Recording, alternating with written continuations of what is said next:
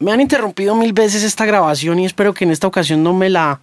interrumpan porque tengo cosas que decir sobre el concierto cancelado de Marduk.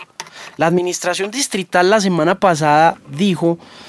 a través de la Secretaría de Gobierno en un tuit que mandó un señor que se llama Miguel Uribe Turbay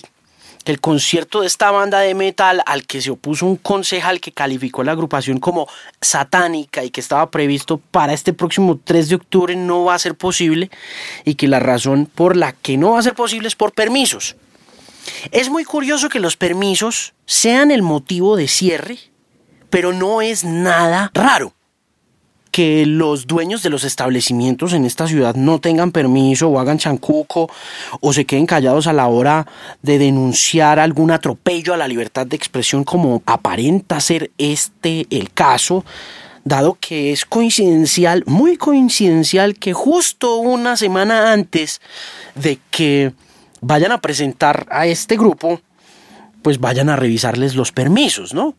Es bastante raro, pero vuelvo y digo, no deja de ser nada extraño que en este país del Sagrado Corazón de Jesús, el que arme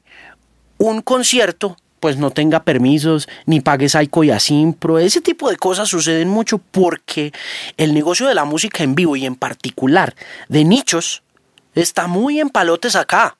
Es muy inmaduro. Y por supuesto, la clandestinidad del mismo hace que sea ilegal. Yo creo que los organizadores del concierto de Marduk no esperaban la popularidad del grupo luego de que el viejito este concejal de la familia hiciera esta serie de denuncias sobre el material en el que se inspiran los artistas para mm, hacer sus canciones y que termina siendo un atentado, según el concejal, a la moral, a las buenas costumbres, a la decencia y a todo ese montón de cosas que corresponden, al igual que el rock, a las preocupaciones del siglo XX. Así es, el rock and roll es del siglo pasado. Y es tan del siglo pasado que las quejas que se emiten contra él siguen siendo las mismas que se emitieron contra él cuando apareció Elvis Presley moviendo el culo en el show de Milton Berle en 1956. Pudo haber sido 65. Estoy, tengo dislexia numérica, pero en todo caso, sigue siendo la indecencia y la vulgaridad, y en este caso el atentado a la religión, la razón por la cual el rock es censurado en nuestro país, independientemente de los permisos o de los derechos que se paguen para poder invitar a este tipo de grupos a nuestro país. Independientemente de eso, es muy curioso también que los rockeros hagan lo mismo con otros géneros y que lo hayan hecho no solamente en esta época con el reggaetón, cuando lo tildan de indecente, cuando lo tildan de vulgar, cuando lo tildan de atentar contra las mujeres, como si el rock and roll fuera un un, un paladín de la decencia, sino mirar las letras de ACDC, las de Poison, las de Guns N' Roses, las de los Rolling Stones para darse cuenta que si ha habido un género que ha cosificado a la mujer en el transcurso de 65 70 años de historia de la humanidad, ese ha sido el rock and roll, pero todo rockero que se respete siempre tendrá algo que decir en contra de otro género. Y ese argumento en contra es muy similar al argumento del concejal de la familia, porque acude a la superioridad.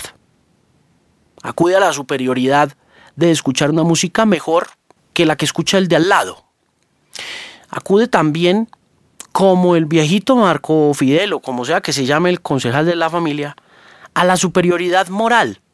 a este tema de que el cristiano que adora a Dios es superior a otros seres humanos que no piensan igual o que no creen en otros dioses o que incluso no creen en ningún dios, como puede ser el caso de la banda Marduk. Y así sucesivamente se produce una interesante división que más allá de defender los valores, la buena música, la decencia, lo que hace es construir imaginarios de superioridad humana. Y no es la primera vez en la historia de la humanidad que eso sucede. Siempre la música que nos gusta va a ser mejor que la que escucha el vecino o que la que escucha el amigo. Y eso, por supuesto, nos hace aparentemente mejores ciudadanos, mejores personas,